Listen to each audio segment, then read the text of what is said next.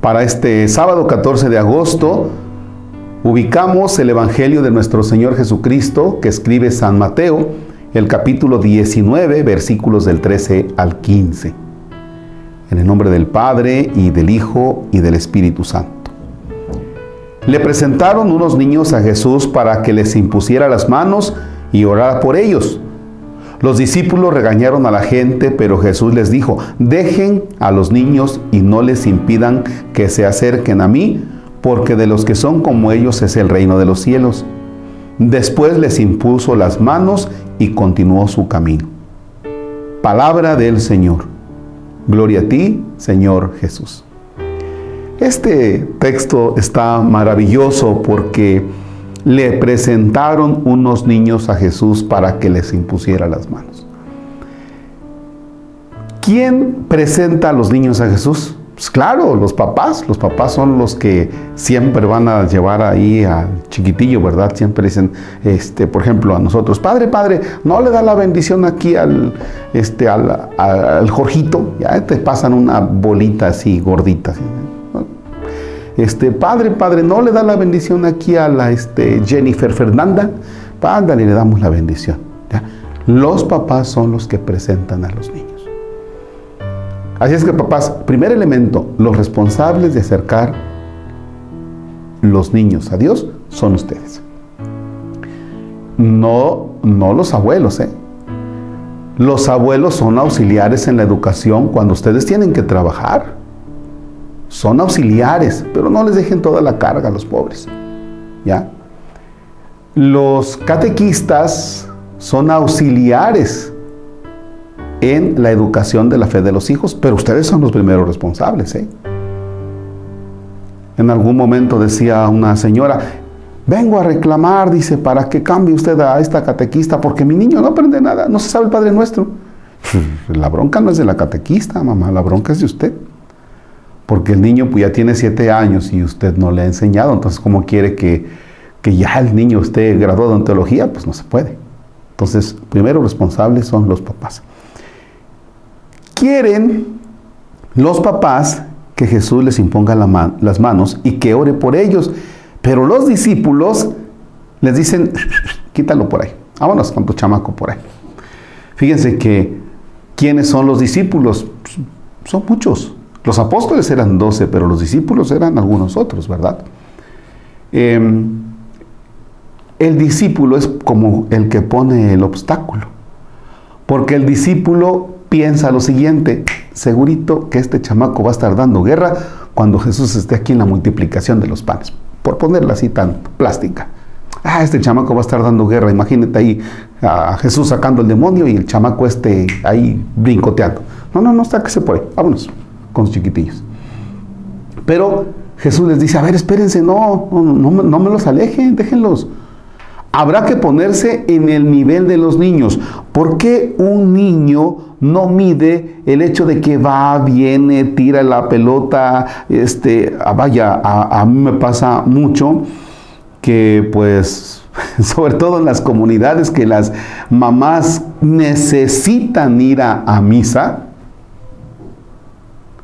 Y entonces, para que el chiquillo no de guerra, ¿saben lo que hacen? les compran una bolsa de frituras.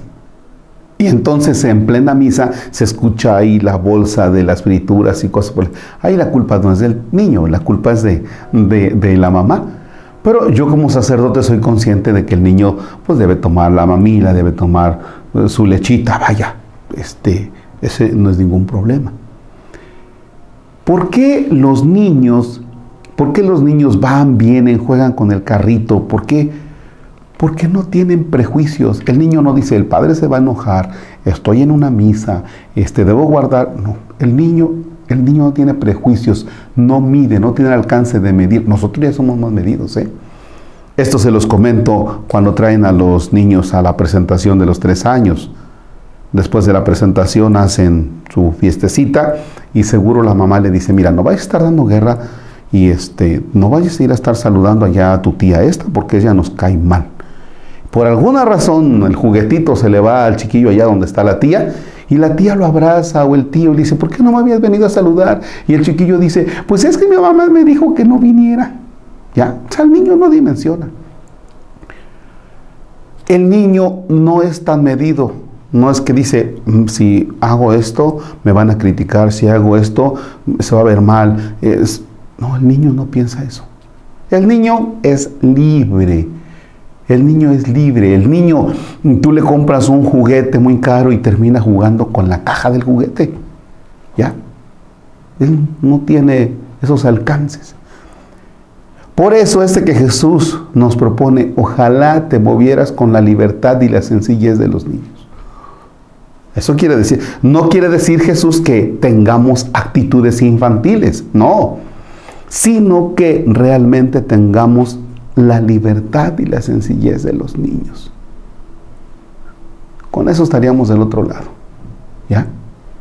Bien, pues ahí está. Hoy le pedimos al Señor que nos conceda esa libertad y esa sencillez de los chiquillos. Que no andemos allá con estructuras tan elaboradas.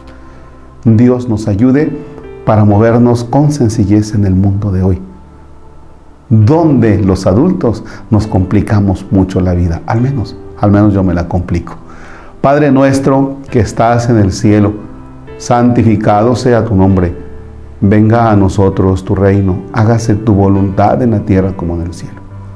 Danos hoy nuestro pan de cada día, perdona nuestras ofensas como también nosotros perdonamos a los que nos ofenden. No nos dejes caer en tentación y líbranos del mal. El Señor esté con ustedes. La bendición de Dios Todopoderoso, Padre, Hijo y Espíritu Santo descienda sobre ustedes y permanezca para siempre. Amén. Bueno, pues ya, listo. Ya no dije que no se vale que a los chiquillos los tengan de, de rehenes. Luego las mamás los tienen de rehenes y dicen, si no me depositan, no voy a dejar que vean los niños. ¿Cuántas veces los chiquillos terminan de rehenes? Por unos pleitos de los papás los chiquillos están en medio del fuego cruzado y eso no se vale. O también cuando hay pleitos familiares y que, y que a los chiquillos se les envenena la mente pensando que ellos ya piensan como adultos y no es cierto, piensan como niños. Bueno, pero es tema para otra ocasión.